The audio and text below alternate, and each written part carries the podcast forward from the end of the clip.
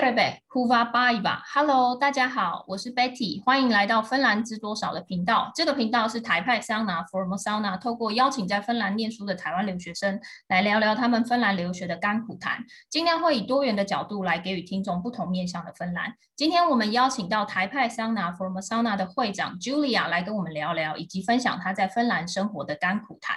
我欢迎我们今天的来宾 Julia。嗨，大家好，我是 Julia，我是四年前从台湾。搬到芬兰念硕士，之前就读的学校是阿尔托大学，我念永续创意设计的研究所。那 Julia，嗯、呃，我猜听众一定很好奇，就是你当初选择来芬兰读书的原因是什么呢？我想来芬兰念书是因为那时候我已经做剧场。大概十几年的时间了，我很想要转换跑道跟改变生活，我很想要到国外开启新的人生，所以我选择来念一个跟以前专业没有关系的新领域，就是阿尔托艺术大学的艺术学院的永续创意研究所。了解。那这几年的求学生活啊，有哪一些让你觉得最印象深刻的事情吗？有，有几件事情我觉得印象很深刻，比如说我觉得阿尔托大学的学生生活相当的多元，有各式各样的活动可以参加。此外，就是师生之间是平。平等的，你就是直呼名字就好了。嗯、我记得我刚到的时候，我会一直问我同学，呃，问我室友说，哎，请问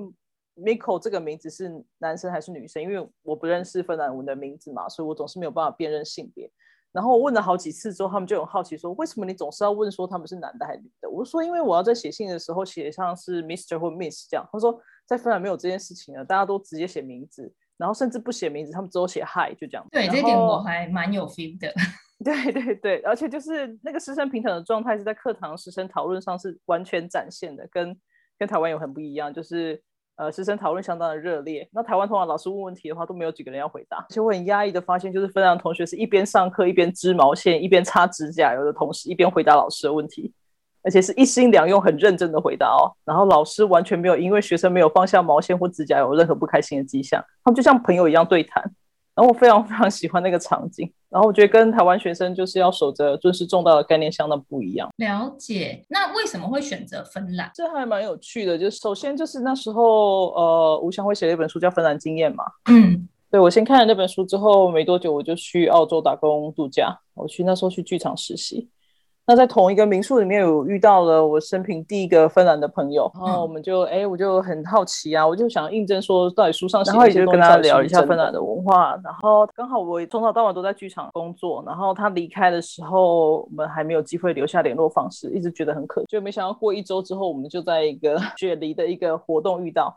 嗯哼，然后我们就赶快留下联络方式，这样。然后后来他就开始一边潜水一边打工赚钱。后来他提前回芬兰，那离开之前，他先到了墨尔本跟我道别。然后我就问他说：“ uh huh. 那你回去芬兰之后要做什么？”他就说他要回去之前打工的地方。然后他之前打工是驾哈士奇雪橇向导。嗯，我说那看那是电影里面才看得到的场景嘛，我就说我一定会来芬兰拜访。然后这件事情一直到八年之后才实现。我们其实中间没有一直保持很热络点的联络，这样。但是我一跟他说我想要到芬兰拜访他的时候，他马上就邀请我去他家住。OK，然后这件事情是我到芬兰之后才发现。芬兰人是不太会邀请，就是呃外国人到自己家里住，对他们蛮保护自己的，怎么讲私领域嘛，应该这样子说。对对对，然后我那时候我就是很感动这样，因为他就很照顾我，然后包括我第一天到的时候，她男朋友就在家里煮了麋鹿餐给我，就是非常道地的芬兰料理这样。那时候其实我是在我真的搬到芬兰念书之前的前一年，我在欧洲呃。大概西欧跟北欧旅行了大概三个月的时间，然后我在拜访我朋友之后，我就有到奥尔托大学去拜访，呃，所上的应该不能叫助教，因为他们这边叫做 study coordinator，就请教他说我到底适不适合念这个永续，然后这这个所的到底在学什么东西这样，然后后来就确定说我想要申请这个研究所，然后才来才来这边念书这样。哇，所以是一个 a long long story，就是基本上是可以从澳洲那个时候这样一路连。接到现在，那既然你讲了这么多来芬兰念书，我们说吸引你的地方好了，那其实实际上来到芬兰念书之后啊，有没有什么 make up 需要注意的？比如说，你觉得芬兰跟你之前其他去过的国家，或者是你自己刚有比较芬兰跟台湾读书上面的差别，但还有什么 makeup 是你觉得哎，好像是只有芬兰特有，但是也许亚洲学生没有注意到，或者会会不轻易的，就是也许犯了这个错，或者是冒犯了之类。芬兰是一个非常注重个人空间的地方，嗯，这点跟亚洲相当不一样，就是台湾人口密度很密集，然后又不是很注重个人的空间或是个人的独立性，嗯，所以对他们来说，就是你如果不是很熟悉的话，你就是要保持大概一点五公尺的距离，他们就是讲话是不会很靠近，是上课的时候老师就说建议大家一起，好像就是手手环手这样，因为是全部围成一圈这样，一一放开之后，芬兰同学就一直说 personal space，personal space。就是一副好像就自己的 personal space 被侵犯这样子，所以他们这个空间是很除了实际上的，也是一种心理上的，就是你要真的认识一个芬兰人，需要比较多的花比较多时间吧。嗯哼。但是年轻一辈的又相当不一样，因为他们有更多的时间到国外去旅行，或者是在高中跟大学中间那个 gap year，他们可以去呃算是壮游吧，或者是去国外实习啊，嗯、然后也有比较多的人会去国外交换，或者是。呃，直接在国外留学，所以他们的想法就跟老一辈的比较不一样，比较有国际观，然后比较比较开放。所以我会觉得，在奥托大学里面就是一个非常完美的国际泡泡哦。所以你用国际泡泡称它，是因为走出了这个泡泡之后，你有发生什么问题之类的吗？我觉得走出那个泡泡之后，就发现了很多芬兰社会的现实问题。嗯，所以那你愿意跟大家分享一下，就是你观察到的这些社会问题，我们可以把它称作是甘苦谈之类的吗？呃，我觉得真的困难其实是在毕业之后，从一个因为奥托大学。的硕士班至少就有百分之二十五的国际学生，整个校园生活里面其实就是有很多国际的文化这样子。然后，但是真的毕业，我是在十二月的时候毕业的，就是去年十二月底毕业的。嗯，然后真的才开始找工作之后，才发现要融入芬兰社会非常的困难。嗯，等于从一个国完美的国际泡泡进到了一个面对芬兰对外国人设下了层层的关卡的歧视哈。像后来就我一直参加蛮多就是关于帮外国人找工作的一些工作坊啊，然后有一个新的研究就说。百分之七十七的芬兰雇主不愿意雇佣不会讲芬兰文的员工，这是一个非常高的比例。嗯、然后也在找工作的过程中发现，就算很多征才广告是用英文写，但里面都会要求说你要会讲流利的芬兰文。对，这是真的。对，然后就想说，所以呢，你是在测试芬兰人的英文英文能力吗？不然你为什么不干脆写芬兰文就好了？嗯，嗯，然后，然后外国移民的求职机会很大减嘛。然后你在人际关系上，你搬到一个新国家又是相对的严重弱势。那芬兰国家相当小嘛，人口才五百五十万，对，然后八成左右的工作都是靠人脉找到的，对。那这一点就是你根本不可能有什么你国小同学的爸爸什么这一类的经验。那就有人有一个外国人有一次在 Clubhouse 里面，他就分享说，他非常非常努力才进到一间他很想进去的公司工作，然后就问他同事说，那请问你怎么找到这个工作？他同事就说：“哦，我高中同学。”然后他就说：“嗯，他说我爸爸，我爸爸认识这间公司的老板，就这样啊，就这样，对，就这样。”然后他觉得非常的气馁，他想说：“所以就这样，就这样，你就可以找到这个工作？那为什么我我得要付出就是十二万分的努力？”对。对，然后所以对外国人来说，其实是很多很多困境的。然后这其实后来，呃，我自己其实最挫败的一个经验，应该是说我从来没有在校内里面有找打工的问题。我从抵达芬兰第二周就开始打工了。然后第一个工作是跟赫尔辛基市政府呃合作一个研究计划，就是如何让年度的灯光艺术节变得更环保。嗯，那本来这个工作机会是要给二三年级的研究生的。那因为我有以往做剧场跟活动的经验，所以指导教授就破例的录取我。嗯，那后来我又录取了，呃，成为学生大使，所以我等于说，我从到芬兰第二周开始就一路打工到毕业那一天。嗯，那其中至少有半年的时间，我手上同时有三份打工。嗯哼，那我从来没有想到，我一毕业，就算我有这么好的文凭，我找工作会处处碰壁。我很积极的找了四个多月，没有任何的面试机会，就是拒绝信一封接一封的收。OK，然后。其中让我最挫败跟生气的是一间国际的行销公司在帮 Microsoft 找赫尔辛基的当地的 Event Coordinator。嗯哼，我觉得那是一个很适合我的职位，因为我以前做过了 Microsoft 好几年的国际大型活动的舞台经理跟技术协调。是，结果被打回标的又是同一个理由，就这个工作需要会非要会芬兰文，就算雇主跟客户都是国际公司，他们依然不觉得英文应该是主要的工作语言。然后这个的挫败的经验让我觉得非常的荒谬，所以我就去 LinkedIn po 文抱怨，然后就引来了一千多人按赞。然后那时候我还很努力的想要扩展在 LinkedIn 上的人脉，因为那时候才三百多个吧，非常困难。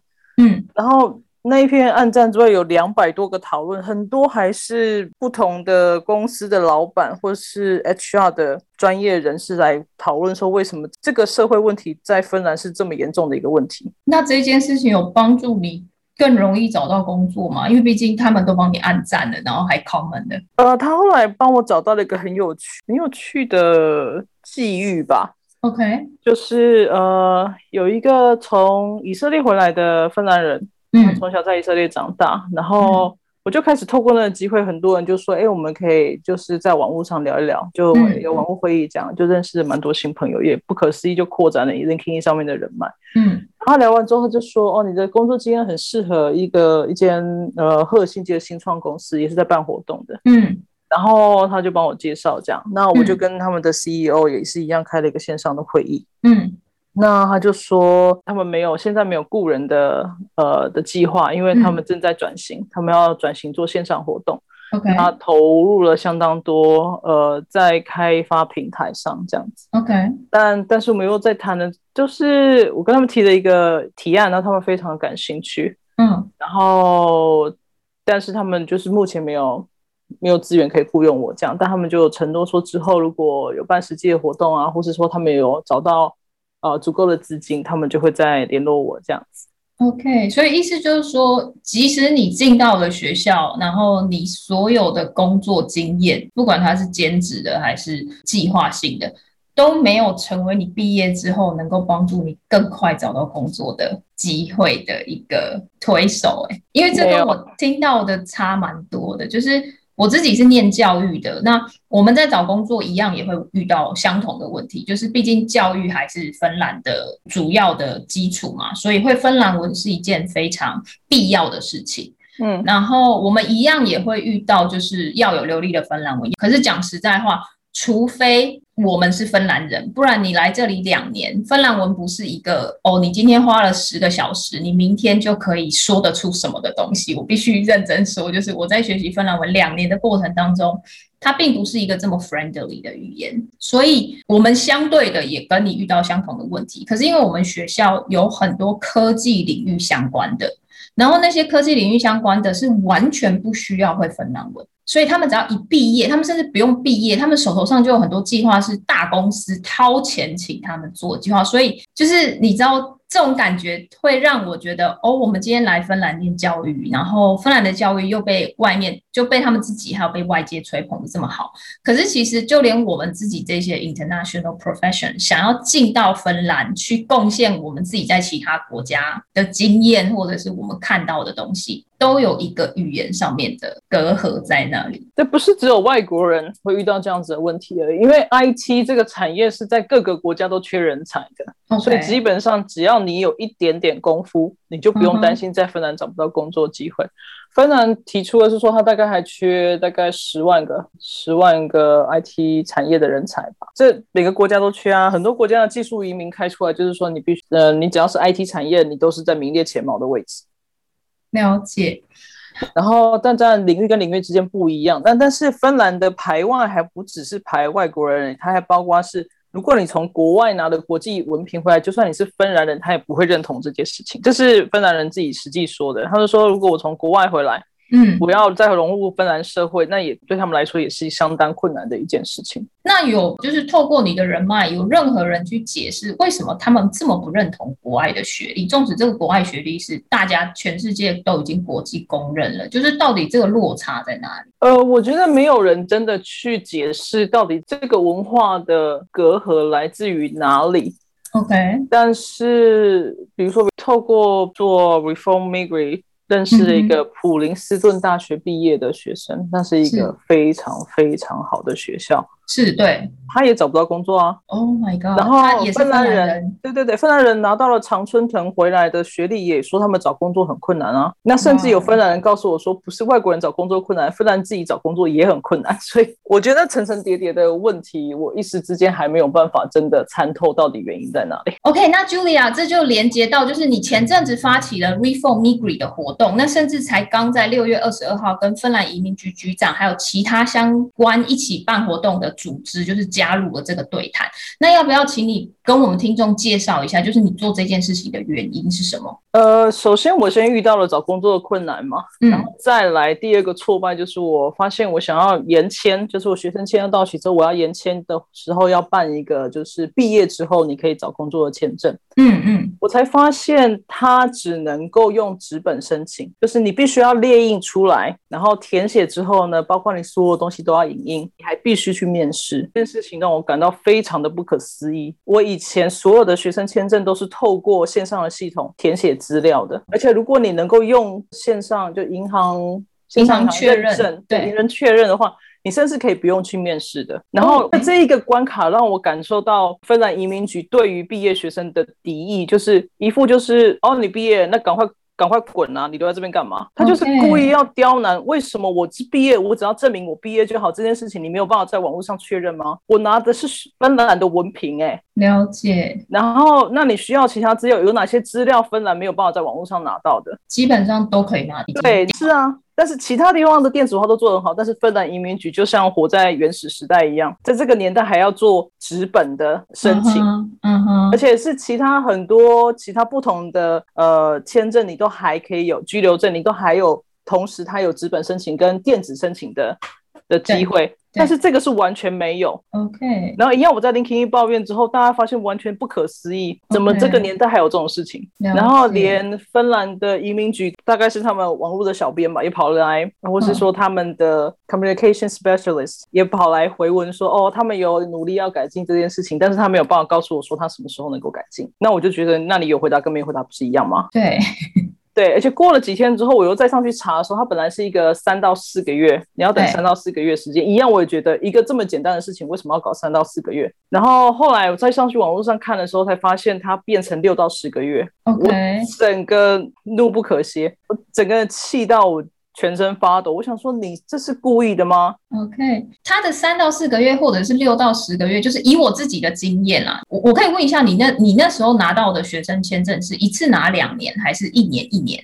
我那时候拿的是一年一年，所以我他已经见了我四次了。OK，对对对对，错没错，因为我们也我也是，然后呃，我那时候甚至因为刚好 COVID，我甚至为了要延我的学生签证，我还特地跑到 Rovaniemi 去。嗯办签证，因为欧陆这边完全没有任何的时间可以让我 booking，所以我必须不停的刷那个系统，然后好不容易找到了一个时间之后，然后特地坐车到罗马尼耶米。然后我记得我在罗马尼耶米的经验也非常的不舒服，就是我不知道是不是因为是华人，然后罗马尼耶米有很多华人，然后。我我我必须说，我不清楚是不是只有我这样，还是这是一个必须要做的事情。但我只知道，就是他看完了我所有的资料之后，他就跟我说：“哎，你没有付六个月的银行记录。”然后我就这样，哦，我必须要付六个月的银行记录嘛？他就说：“对。”我说：“可是我的银行里面，就是我是用你们的银行 Nordea，Nordea 里面还有很大一笔金额，难道这样子不行吗？”他就说：“我就是需要你付六个月的银行记录。”就是我等于说，我从申请，我从我六个月前到我申请的这一个月，这这一段时间里面，我整个银行的那个消费记录，所以我必须还要再回去，然后把它变成一个 PDF 档。然后再上网去把这个东西送出去，然后这件事情让我觉得非常的不舒服，是因为后来我就说，那我还需要来这边把它拿给你吗？因为我是从奥卢来的。然后他一听到我从奥卢来之后，他的态度整个就软下来说，哦不不不用不用不用不用，你你就直接上网，然后就是。上传就可以了，这样。然后，所以我那时候在想说，是因为我是华人吗？还是如果今天我不是华人，这件事情就不会发生？呃，的确有很多人批评芬兰移民局有歧视的状况，但是因为没有实际的数据，我也不能说什么。但我觉得他的歧视是捆绑在他整个体制下面的，就是你为什么要对外国人设下一个这么困难的申请机制？你为什么要他们等待这么久的时间？你明明没有办法处理这么多的面试，你为什么还不善用你的电子的？认证的方式去避免还需要来面试这件事情。我、嗯、就像你说的，为什么我要付六个月的消费记录？本来就没有在上面有要求的、啊。对对，这是真的哦。我就觉得，哎，你没有要求啊，但为什么你突然跟我要这个消费记录？然后我又已经是用你们的银行，我不是用我自己台湾的银行哎。对啊，而且是我只要能够证明我有收入，我有存款就好，你管我怎么花我的钱啊？对，关你什么事啊？你又不是金融局在管别人有没有搞像是什么样子的金融犯罪之类的事情，这件事情到底有什么关联啊？我完全没有办法理解。我我不清楚，我只知道我那时候其实有一种，就是我一种觉得，哦，是我自己资料准备的不够吗？可是我印象中网络上并没有写这件事情，而且告诉我的人他的经验也不是这样子，因为他自己是在芬兰。呃，工作的人，所以他的经验也不是这样，所以其实这件事情让我蛮讶异的。然后再来就是，呃，你刚刚讲到的，要等待那个时间是你已经预约日期了，可是你还是要等三到六个月，还是你要三到六个月之后才可以去面试？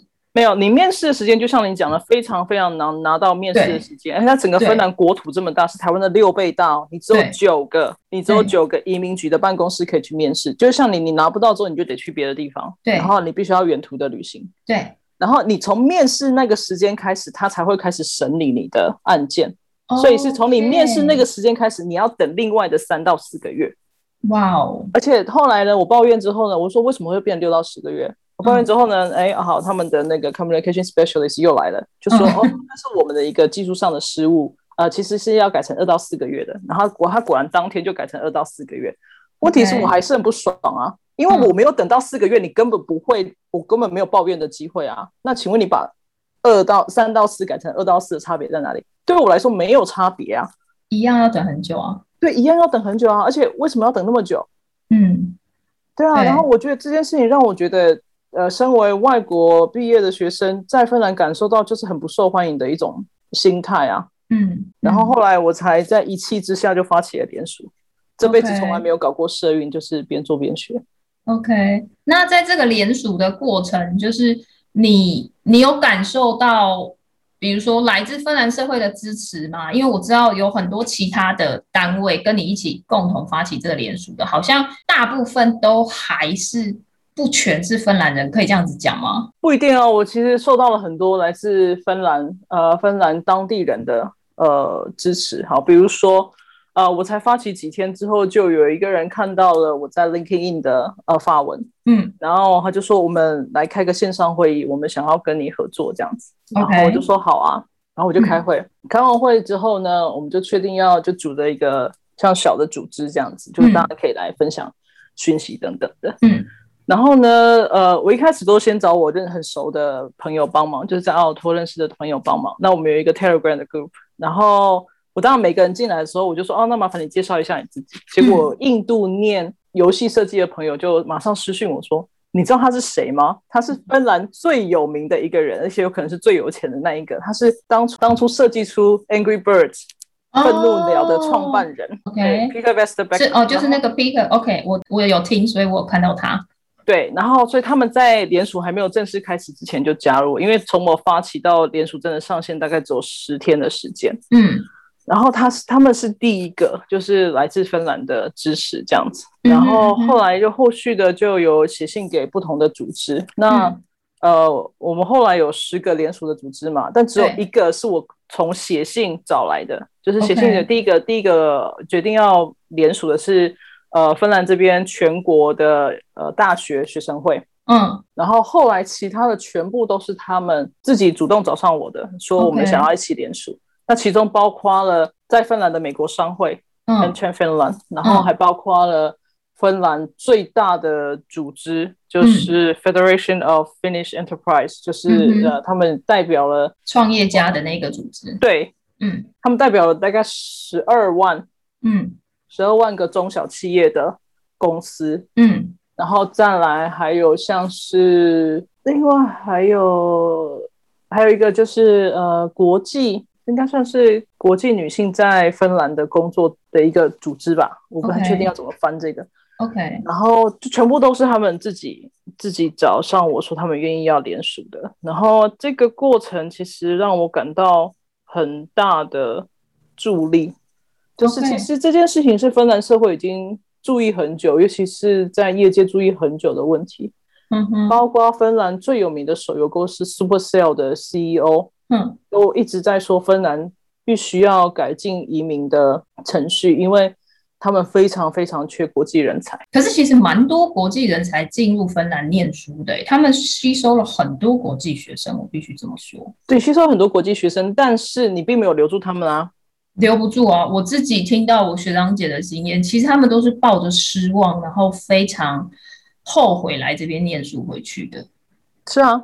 嗯，就是你，你给了来念书的机会，那是因为很多大学都想要争取更好的呃国际排名，所以他们大肆的招揽国际学生，再加上他们生育率低的话，他们有多少国际的，有多少芬兰当地的学生可以念大学啊？他要支撑一个大学的运作，他当然就开了国际大门。但是你开了之后，你并没有告诉他们说，你接下来要面对这么多的困难，你没有办法去融入芬兰的社会，或是找到一个适合你的工作。根据新的研究一样。外国人的薪资水准跟芬兰人相较是低了四分之一的。那其中有很大一个原因，是因为他们没有办法找到符合他们真的才能的工作，所以他们是低就的状态下，为什么他们的薪资水准没有办法跟芬兰人一样高？因为不会讲芬兰文，这是最大的问题。就是听到大家说，嗯、对，也因也此外，包括你的工作机会没有像芬兰人这么多，因为基本上都是被打回票，就像你讲的那样。啊，对啊，然后对，也包括就是说他们不认可你在国外工作的经验啊。对对，而且我我们自己呃。的经验是，除非真的有人挺你做这件事情，不然基本上你你如果按照正常程序，你可能在一刚开始就会被刷掉。是啊，然后除非是你在那个过程里面，你可能到你到校外去实习了，然后你在实习的过程里面，很雇主很欣赏你，他可能就会哎在你毕业的时候给你工作机会。可是就代表说你必须要去证明。哦，证明说哦，你你工作能力很好，你证明过，然后他们觉得哦，OK，那我可以雇佣你。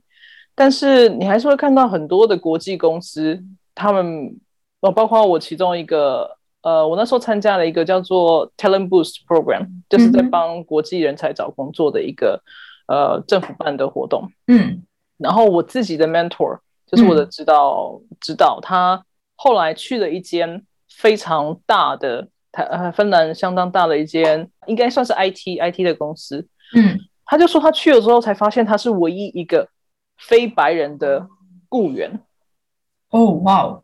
一间公司这么久了，他是唯一一个非白人的雇员。然后他是移民的第二代，所以他是在芬兰长大的。嗯，对。然后他才发现说，所有的公司都会跟你说，哦，我们要多元啊，我们要开放啊。但实际上，你去看他的员工组成，你会发现非常的。夸张，嗯，是很不国际的，然后不代表你有，不代表说你没有足够的国际人才可以可以选菜，而是那个心态没有改变啊。了解，我们有一堂课，老师说，就是有一个研究者，他就做了一个找工作的实验，然后那个人他他用同样的 CV，然后他做的唯一的不同的事情就是换名字，所以他第一个名字是完全用芬兰人的名字，就是姓跟名字，你看得出来他就是芬兰人，然后就一路就是换名字，比如说可能换成美国人的名字啊，换成呃其他国家人的名字，然后甚至中东的、亚洲的。然后呢，他就去比较同样的一份履历，只是我名字不同，录取的机会有多高？结果呢，嗯、芬兰文的名字录取几率基本上是百分之八十。是啊，所以就有人说那个歧视是在那个整个面试的第一关卡就开始了。嗯嗯嗯嗯嗯。然后就说同样的 CV，为什么芬兰名字可以达到百分之八十？然后随着不同国家递减。就是到底这份 CV 的差别是差在哪里？就差在名字吗？这样子。然后我们老师说，这是一个芬兰，就是做了让大家，就是包含他自己是老师，他自己都觉得非常夸张的实验。可是这件事情是真真实实在芬兰发生的，这样。对啊，然后你要看人口的组成里面，芬兰其实是相当不多元的。它整个人口的组成里面只有百分之八是外来人口。对。那它南边的爱沙尼亚是一个更小的国家，但它的外来人口有百分之十五。嗯哼，然后它另外一边的瑞典呢，它的人口组成里面有百分之二十五是外来人口之外呢，如果父母辈里面的有包括一半，就是父母里面其中一个是有外来背景的话，就是外国背景的话，那比例又提高到了百分之三十五。所以在瑞典找工作，他就说你会讲你会讲瑞典文的话是一个优势，但不是必要的。所以他们的社会已经能够接受说他们有那么大批的外国人口，那。你当然就会有工作的需求嘛，嗯、那你当然就会好好的善用国际人才啊。嗯，那爱沙尼亚就更不要讲了，爱沙尼亚是一个非常会抢国际人才的小国家。嗯，然后我才跟了一个在爱沙尼亚工作的台湾朋友聊天，我就说，嗯、请问你的那个居留证办理的过程顺利吗？他说超快的啊，而且是公司直接雇佣的。呃，帮忙办签证的公司处理的，所以他根本没有经手什么事情。哦，好好哦，这一点也是我在芬兰发现很不一样的事情呢。就是芬兰的签证好像都是我们要自己本人去处理，而不是雇佣你的公司或者是学校帮你处理。对啊，所以你看，爱沙尼亚的政府跟民间都是有共识，说我要抢到这个国际人才，我就是要让他觉得很舒服啊。对，因为这一点，就我自己以前在大学的时候，其实我有看过我们学校对于国际学生的处理，主要那时候对于国际学生在签证上面啊，或者是租屋上面，其实都有非常大的帮助。就是他们会有一个人帮助这些国际学生，然后甚至沟通什么有的没的。然后我印象中，我那时候来的时候，我问任何签证的问题，我们的所上的助教都只会跟你说不好意思，因为这是政府相关的事务，所以你只能上移民局去查。哦，我在当学生大使的时候，他们一说哦，如果是关于居留证的话，学校没有帮忙办理，所以你要自己上移民局的网站去看。对，可是对我来讲，我会觉得我当然可以上移民局的网站去看，可是。我也想要有一些经验分享，比如说，哦，你可能要准备一些什么啊？然后，也许你在准备这些东西的时候，你可能要注意，就是像是一些小技巧之类的。可是我基本上连这些东西我都收不到。然后我记得我甚至就是有问，呃，我们的学长姐，然后我们的学长姐就会说，哎，不好意思，因为芬兰对于每一个国家他发的签证的方式都不一样，所以每一个国家他需要注意的东西也都不一样。那因为你来的国家跟我来的国家是不一样的，所以我也没有办法告诉你我的经验到底是不是？然后在这个过程，其实会让学生觉得这学校真的欢迎我吗？这国家真的欢迎我吗？我真的需要来这里吗？那种感觉，你知道吗？是啊，是啊，就是我办签证的过程还算顺利，因为、嗯、因为那时候还没有还没有 COVID nineteen，所以我是拿着旅游签证，就是申根的免签进来芬兰的。嗯、然后我只是在过海关的时候跟他说，我就出示了我的入学许可，嗯、然后。然后出示了，我已经预约了移民局的预约的时间，然后他们就呃海关人员就找了主管来，两个人聊了一下之后就让我进来了。但是我第一次去的时候，因为我我才是一个新生，我怎么知道说你要六个月之前要去赶快抢到一个面试时间，不然你根本抢不到你想要的时间。我的那个时间是要等于是我来了之后两三周以后才有面试时间，我不可能说我第二天我还有时差，我就一大早就去排队。我那时候八点开门，我大概七点到嘛，那门口已经一大票人了。我都不知道他们到底几点来排队的，嗯、然后我进去等了六个小时，整整六个小时，就为了一个十五分钟的面试。可不是可以抽号码牌吗？他那时候没有号码牌啊，有、oh. 有号码牌，但你抽了，你还是得那边等啊，你根本不知道那个顺序是什么你在网络上也看不到它的进度，待在那边等啊。哇，你们那时候好好浪费时间哦。对啊，然后就很疲累啊，然后又饿，然后。嗯又搞不清楚到底天南地北到底什么状况，就一直等啊。嗯，了解。那还有什么是嗯你想要补充的吗？我想稍微讲一下跟那个会谈的的过程。川大移民局局长是 Peter 找来的。嗯，呃，他他跟他谈过，然后他相当支持，就是希望其实移民局他们有他们自己的改革计划，已经在今年一月的时候就已经有在他们网站上面公布，但是没有细节。所以这次会谈里面就是有看到一些细节，他们想要加速一些工作啊，然后学生相关的签证的速度这样子。是。呃，那另外五个组织的话是包括呃，The Shortcut，就是一个专门在帮国际人才找工作的一个、嗯、算媒合的一个组织，也是非营利组织。嗯、还有呃，美国的商会 Entren Finland，、嗯、然后学生会 SYL，然后还有呃，Peter Vestbacka 嘛，他自己的公司，嗯、然后还有呃，另外就是刚刚我提到的这边的 Federation of Finnish Enterprise，所以就总共这五个共同联署的组织就一起来会谈。是一开始就有跟他们沟通说，希望他们可以提出自己的想要怎么改革的提案，是，然后以及为什么这件事改革这件事情是这么急迫的一件事情，所以他们也提出了相当多的很确实的资料，说为什么芬兰在人才缺口上这件事情对于芬兰未来的发展是这么大的一个威胁。那这个过程里面，其实很至少很很高兴可以感受到移民局对于改革这件事情的呃决心。移民局长毕竟是去年才指派的，OK，去年十二月吗？还是去年？我忘记去年几月，但他等于是被他就是报了一一个烂摊子，OK，然后收拾了 所有的烂摊子，然后他有这样子的意愿，而且他只能他来参加这个会场就在炮口之下嘛。对，所以我对于他们有这样子的意愿感到很肯定，我觉得很肯定。但当然会希望他们能够做得更好。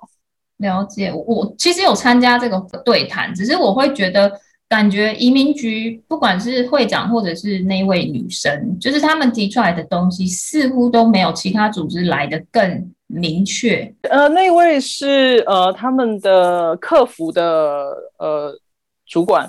OK OK，呃，是客服的主管，然后。我觉得他们没有更明确，你也会在他们回答里面会发现，他们其实没有相当了解客户的需求。对对，我觉得这一点是呃，另外有人告诉我说，他们在之前曾经有雇佣一间就是在做呃服务设计的公司，嗯哼，那这间公司在二零一九年底的时候倒闭了。OK，那么后来他们就是只有一些在 Migri 内部的呃服务设计的人人，但是人数相当少。所以我在念书的过程里面，我还有说过，就是移民局说他们想要找学生访谈，Okay. 然后想要知道学生的经验，你就知道说哦，他们想要了解说，哎，在这个过程里面有遇到哪些困难。是，可是当他们没有这么多的服务设计的人在处理这件事情的时候，你就会发现他们跟客户之间的需求是有点脱节的。然后他们也没有说实际上有这么明确的提案，说他们想要怎么改改革。对，因为当你不知道你的客户需求的时候，其实你也不知道要改什么。对，而且我觉得你刚刚有提到说学生，比如有一年签跟两年签嘛，但是你必须要提出你有财产证明。那财产证明你两年的话，你要至少拿出一万三千欧元的财产证明，哎，四十几万台币吧？对，我记得我是，但我一样拿到一年签证。对，它就是有很多的不一致的地方，就对你，就像你刚刚讲，你拿同一个履历之后，你到最后的结果是不一样。就移民局也是一样，你拿一样的申请资料，你去了之后还是不一样的结果，这点让人觉得非常不可思议。然后你要怎么样期待一个二十几岁的学生，嗯，户口里呃，就是户头里面有四十几万啊，就你你要不是对啊，你要不是借，那不然就是你来自一个有钱的家庭，而且你要能够借到也蛮不容易的。就贷款了，不然怎么办？对，就贷款。所以你你，而且你把一个把它当成一个这么大的门槛，这一点我就觉得很不可思议。所以呃，全国的学生会才说希望他们能够拿掉这个规定，甚至至少能够减低，嗯就是财产证明的要求，嗯、因为那是很不合理的。所以就也有人提案说，那其他国家通常都会要求说，你可能只要一年，或者说你呃比较短的时间，因为你会期待说，哦，那来了就可以打工嘛。对啊，可是其实打工在这里也是一件很困难的事情哎、欸，我必须说。呃，对，我觉得我那时候在校内找到打工，其实还蛮幸运的。而且学生大使的时候，他那时候打工的时薪是超过十五欧的。OK，算很高，非常高，非常高，对，算算非常高的。然后，所以是等于是在帮学校做行销嘛？对对，然后国际行销这样，所以我或许。那是原因吧？对，因为我记得打工这件事情，我们同学有想要去找打工，嗯，然后我们的课其实蛮紧的，所以他们夏天想要去找打工，然后嘛，他们就发现，哎，你没有那个 hygiene 的那个证明，嗯，就是跟卫生管理有关的，其实你要去餐厅打工，大家也不见得会用你。然后再来就是语言还是一个很大的问题，纵使你他让你去当那个 waiter 好了，如果你只讲英文不会讲芬兰文，其实你等于是没有办法跟芬兰的那个人沟通。然后如果你想要去，比如说他们卖酒的那个 Alko 去去工作，你也一样要有一个就是证，就是他们很多东西都是绑证明的。然后那些证明我自己跟芬兰，比如说我们库米家庭的呃小孩聊，他们其实高中就都会去考这些东西了。他们都知道啊，他们都知道你妹妹嘎嘎是什么啊。对，所以他们高中就都拿到这些证明了。然后就跟我们这些从外面来的，想要跟他们做一样的事情，其实除了这些证明绑你之外，你最后就后来我同学就流落只能去做那种说采莓果的那种工作，因为那时候 COVID 嘛，就很多义工没办法进来，他们就去做这种采莓果的工作。然后那个工作是芬兰的小孩不会想要去做的，因为很辛苦。嗯，而且他们你说他们高中就会拿到这些证明，那是因为他们从高中就开始打工啦。对对对，没错没错没错没错，是这样啊。好，我们讲了很分了很多缺点，我们来讲一下好处。好，我觉得芬兰的对于年轻人的独立是从小就培养起来的。好，先讲他们念大学不是免费之外，是国家付钱让他们去念大学的。他说他们每个月可以领到呃月租的八成。的补助之外，好，那以赫尔辛基的标准来说的话，还是最高可以补助到四百欧。就是假设你的不管不管最高补助四百欧，是说假设你的房租是三百欧，嗯，以我室友来说，就是你的房租是三百欧的话，他补到八成就是两百四，那你剩下你要自己付，这样。那假设你的房租是六百欧、七百欧，那不管怎样，你乘以你乘八成之后，如果还是超过。四百欧的话，最多只会给你四百欧。好，他是这样算的。嗯，好，那我室友的房租是呃三百欧之外，他另外他补了房补是两百四十欧之外，他们还会领到大概两百五十欧的零用金，生活津贴这样。嗯，所以他们付完之后，他们基本上还有大概一百多欧的的费用啊。嗯，所以他们就是对他们来说，他们只要暑假打工三个月，嗯，就可以支付他一年的生活了。因为他们暑假打工可以赚到高达。台币八万的薪水，对，两三千欧左右，所以是很好的薪水。然后对他们来说是，他们真的讲的平等是在这件事情上面，你没有需要你的经济。比如说你的经济负担或是家庭的收入比较不好，你必须要考量说我可不可以念大学这件事情。而且他们的独立性是，然后你高中就开始打工，那你要念什么你就自己决定就好了。你没有像台湾说你要填志愿还要爸妈同意的这件事情。那包括我的室友会跟我说，他我们就谈了很多关于文化差异的事情。他就说没有啊，我都是做了决定之后告诉我爸妈。比如说我已经做了决定，我已经申请到荷兰的学校，我要去念书了之后，我才告诉我爸妈，我是。告诉他们，告知他们，嗯，而不是在寻求他们的同意。然后说，那如果他们不同意呢？他说，那是他们的事情，要关我什么事？OK，对，而且他一搬家之后，他一搬离家里之后，他爸妈就非常开心，把他房间改成了一个休闲房。他说他回家都只能睡客厅的沙发。所以他们对于学生的智力，就是独立性是非常。是整个社会一直在一起在扶持的，嗯，然后包括同学那时候要去肯亚有一个计划，嗯，那他们就写信跟这跟水资源有关的计划，他就跟这边的自来水局吧，嗯，就写信说，哦，那写了一个计划说我们想要跟你申请补助，他们就很阿萨阿萨利的一个人给了一千欧，嗯，马上就机票住宿都解决了，嗯，所以他们是对于学生计划是相当扶持的，包括。我在念奥尔托大学的过程里面，八成的工作业都是小组计划，而且都是跟实际的企业合作的计划。嗯哼，他没有那种什么老师的假设题要你去找解法的，没有，他都是企业真的有任何的挑战，他希望你能够提出解法，所以是在呃学术跟实务上是并进的。然后再提另外一个例子，呃，我在我来芬兰住宿，我住的是赫辛基有点，呃，我是 HOAS。他的这个组织是没有分学校的，因为我自己的学生的话是学生会，学生会有有在办宿舍。对，我我讲到一个重点，不是学校在办宿舍，是学生会在办学生宿舍。嗯、而且你的注册不是跟学校注册，你的注册是透过缴学生会的会费。对对，这是一件非常不一样的事情。好，那回来讲 HOAS 这件事情，HOAS 呢是在一个大概五十年前有十八个。呃，学生组织共同成立的一个非营利组织，他们发现就是呃，来自来到赫尔辛基的学生有，就是学生住宿不够多，嗯，他们就决定自己成立了一个非营利组织去经营学生宿舍，他们就去跟银行贷款，然后去租房子、买房子，然后改造之后租给学生，以市价一半的金额租给学生。这个同时呢，我那时候才刚了，这同时呢，发生了台湾在我忘记是批评哪一个学校的学生宿舍的问题，然后爸妈就说大学要出来处理啊。然后就是那个心态是很不一样的。这这芬兰学生他们会年轻人，他会觉得哦有问题我自己处理啊，嗯、我为什么要靠我爸妈？然后包括他们呃奥托大学里面有一个非常厉害的呃叫做 Startup Sauna，嗯，是当初创立的 Slush，就是一个非常每年的一个科技盛会，嗯，组成也是学生当初创立的。OK，然后那个是没有经过学校说哦，不是学校在台湾搞一个什么呃。新创什么东西的，就在大学校园里面。新创场域还是什么新创？类似，类似通常都是、嗯、那时候就有成大的老师带了学生来参加奥拓的一个，就是跟新创有关的一个暑期课程。嗯、然后就说学校也很想要搞一个这样子的东西给学生啊，但学生都要跟他说，他们只要只想要赶快毕业。然后你就会发现那些在 Start-up 商里面都是不是大学生就是硕士生在当 CEO，然后他们就暂停了他们的课业。嗯、我说如果他都已经可以在二十。二岁、二十三岁的时候就当了一个组织的 CEO，而且经营的有声有色。你觉得他有需要那张文凭吗？其实不需要，因为他可以学的都透过他的工作就可以学。对啊，但是在你就会看到那个学历迷失，在芬兰是一个不是，我不会说他们不重重学历这件事情，但是他们看到的是一个教育的本质，嗯，就是那个价值在哪里，而不是说哦，我拿了一张台大的文凭，我就比别人厉害，没有这回事的。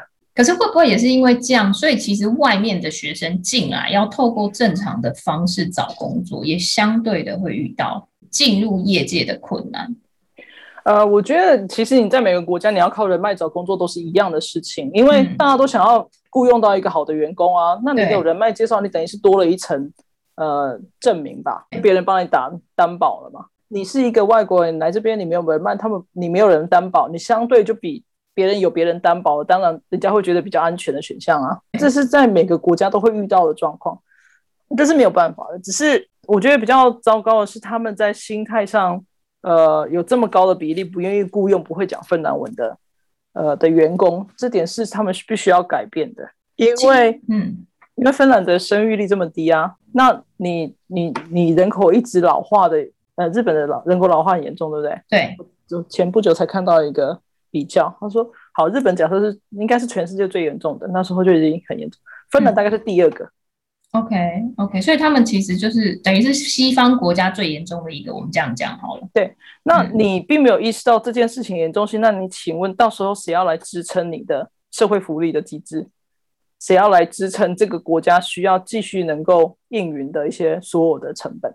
其实好像这个问题是有很多人在讨论，只是还是无解，就是。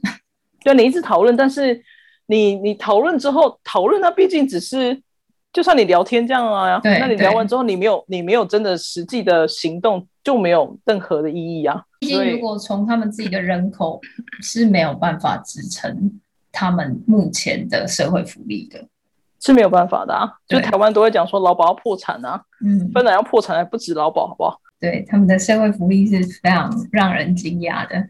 嗯，那毕竟就是 Julia，就是你除了 Reform Migri 这件事情之外，你自己本身也是台派 Sauna Formosauna 的会长嘛。那这个单位已经成立了将近一年，嗯，那对于接下来的走向跟定位，你有什么想法吗？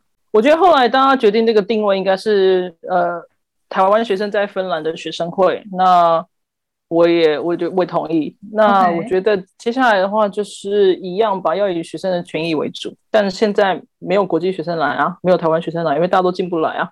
呃，目前欧盟开放台湾是在绿灯的名单，所以他们我我不知道这样子有没有办法帮助他们拿着像你那个时候的旅游签进来，呃、应该是可以吧。呃，没有哦，欧盟给的是给会员国的建议，因为大家在遇到了 COVID-19 之后，大家都各自关起了边界，所以那个要看芬兰的边界管制有没有开放。OK，了解。还是要依照芬兰的规定为主，然后其他国家也一样，因为它是建议，它并没有办法强制它的会员会员国执行。OK，那我们就希望这些学生就是最后芬兰还是愿意开放边界，然后让他们可以用旅游签证方式再来到芬兰念书，这样。嗯，然后当然就是多协助台湾的学生人物，呃，芬兰的社会啊，然后多做一、嗯、多开展一些人脉啊。那对于融入芬兰的社会跟开展人人脉这件事情上，毕竟你已经经历过就是 reform 这整个历程，你有什么比较特别的，比如说技巧或者是小提点分享之类的？呃，在芬兰找工作啊，很重要的一个就是 LinkedIn，台湾好像分成领英吧？嗯、对，领英哈。你来之前就应该要好好的整理你的领英，OK 的的履历。然后我听过一个很成功的案例，就是一个从英国要过来的 HR 的专业人才，他想要找芬兰的工作，是，所以他在他真的抵达芬兰前六个月，他就一直在做人脉的扩展。是，然后到他抵达的时候，他是已经有工作才来的。那他的人脉扩展是直接在领英上面，就是 LinkedIn 上面做人脉扩展，所以他就是一直去敲不同的人，然后一直去想办法跟他做 connection 这样子吗？对，那个这一点是芬兰很好的一件事情，就是说它是一个平等的社会。所以如果你传了一个讯息给 CEO，你不会像那种好像就是那、嗯、叫什么、啊？我忘完全忘记那个成语，就是不是像好像掉进大海之后就不会有任何回应哈？它真的石沉大海，石沉大海。对，然后多多数都会接到回应，然后你可以要求说，哎，我们可不可以聊一聊啊？可能去喝个咖啡。他们这种东西叫 inform informative interview。OK OK。然后你就会发现，通常都会从那个 informative interview 里面获得的不同的机会或者不同的人脉。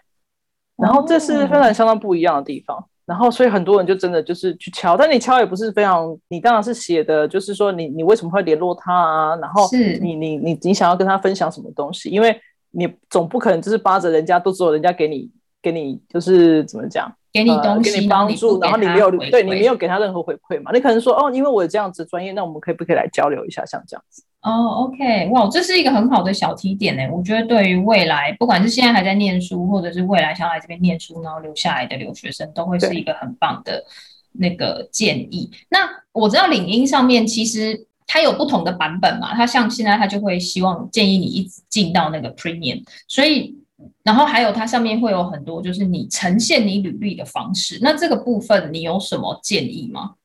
我没有用 Premiere，然后我不确定它有什么不同的版本。OK，因为 Premiere 以我来讲，我没有用 Premiere，然后就变成是说有一些人我是没有办法主动传讯息给他的。对于我族群外面的人，嗯，没有，通常就是你可以先要求要 Connect。OK，你要求 Connect 的时候，你就可以写一个 Personal Note，然后我一定会写。OK，我一定会写说为什么我想要跟你 Connect。通常就是我会建议你来念书的时候呢，就把你所有的同学、嗯、老师全部都加进去。然后拜托要很有礼貌的写个 personal note，嗯哼，嗯哼，然后如果你有客座的教授，通常很多学校是非常跟企业接轨很好的，那你就是有客座的教授就也麻烦把它加进去。我就听到了一个德国来的学生，就一上上一堂课，我们去课外教学，就去一个企业参访，他就说参访之后他就去问了这个经理问题，那问了之后呢，他就说那我们可不可以加 LinkedIn？好，他加了他 LinkedIn 之后呢，他马上那个经理就帮他找到一个在德国的实习机会，就这样。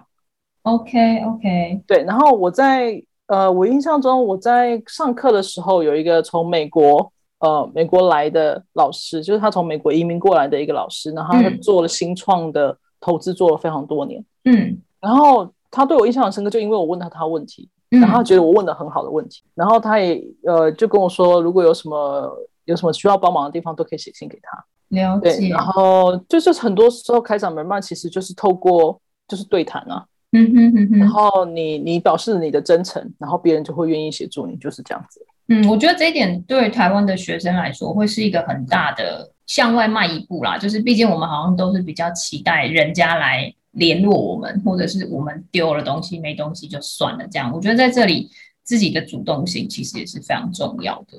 嗯，因为芬兰年轻人是很主动的啊，对他们虽然害羞，但是他们对于自己要争取的机会是很主动的，没错，所以他们的行动力是相当高的。没错，那那再来就有关于语言的这个部分，就是你会建议他们在来之前就开始去学习芬兰文，或者是如果没有，至少来了之后也要开始在芬兰文上面做一些功夫吗？呃，如果你想要留在这边工作，当然你当然应该要学习芬兰文啊，嗯、因为像我来奥托大学之前，他在开学之前他就已经有线上的教学课程，他基本上就教你基本的芬兰文。OK，但是你提过的学芬兰文很困难的一件事情，是因为他的。写的正式语言跟他的说是有差异的，他差很多，非常多。对，所以这个是你必须只能靠练习来获得的，嗯，因为你去上芬兰文课，呃，学校的芬兰文课，基本上他教的也是一个正式的语言啊。对，对，或许你可以讲第一句，但别人讲另外一句回来之后，你就完全不知道他在讲什么了。对，而且他就就是方言呐，而且必须讲，就是不同地区他们使用的方言也非常差异也很大。对啊，对啊，对，所以。所以对我来讲，就是我可以写可以读，可是我的听跟说就会一直有问题。就是我说了，但是人家的回答我不见得听得懂。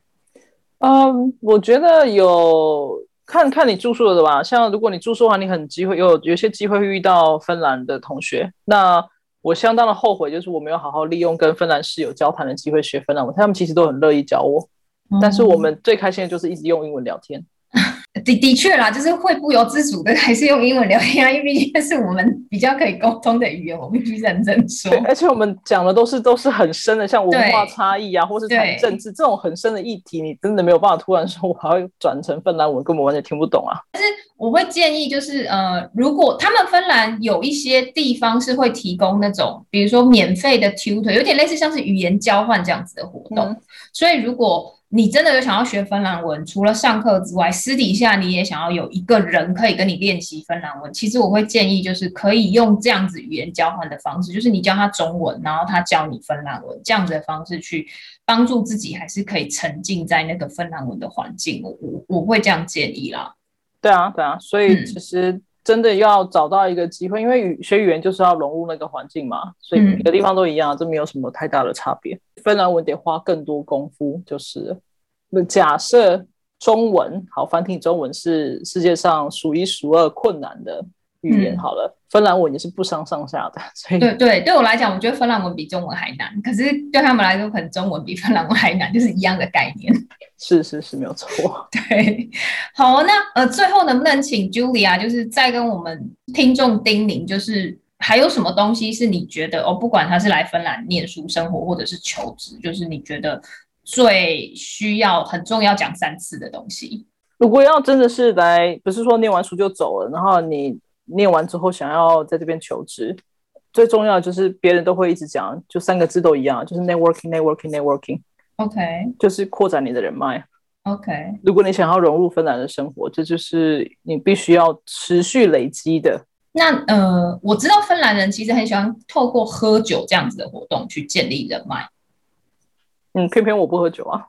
OK，所以好，那如果不喝酒的朋友就可以就是好好听一下茱莉亚今天分享的这些小技巧，像是领音啊，然后或者是尽量主动的去认识别人。我觉得这都是一个很好的、很健康，然后不需要就是喝酒伤身体这样子的方式啊。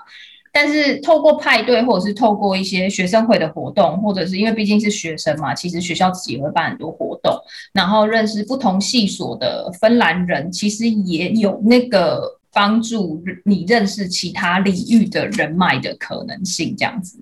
对啊，然后如果你比较内向的话，那就是好好认识一些比较外向的朋友，所以跟他们一起去参加活动。有时候做人脉扩展这件事情，还是要顺着自己的个性。对，就比如说，因为你很外向，突然变得很主动、很外向，这我觉得有点困难。真的，还是以自己舒服的方式去建立人脉啊。但是至少就是在芬兰建立人脉这件事情是，是、嗯、无论是你在生活，还是念书，还是未来求职上面，绝对是有利而无一害的一个很重要的技巧。对啊，而且我觉得待人要真诚吧，你不能说哦，因为他是谁，我想要跟他建立人脉，别人也会一看就看得出来啊。Okay. 了解。好哦，那非常感谢今天 Julia 百忙抽空来接受我们的访谈。那还有他今天在节目里面跟大家分享他自己在芬兰留学生活、求职以及发起活动的甘苦谈。那再来就是，如果听众有任何跟芬兰留学等相关的问题想要询问或了解，都欢迎到台派桑拿 Formosauna 的脸书粉丝页或者追踪台派桑拿 Formosauna 的 IG，更了解芬兰留学生的生活点滴。然后呃，我也非常感谢大家收听芬兰知多少的播出。那因为我已经在这个月完成我芬兰的学业了，所以这一集就会是由我主持芬兰知多少的最后一集。那很开心有这样子的机会，可以在台派 Formosauna 录制这样子的博客节目，也很感谢曾经出现在这个节目中所被我访谈过的台湾留学生或者是台湾人。谢谢你们愿意将你们的经验分享给之后想要来芬兰的台湾人。那我也祝福所有在芬兰的台湾人都可以在芬兰创造并拥有属于自己的美好回忆和生活。谢谢，Kiitos，Kiitos。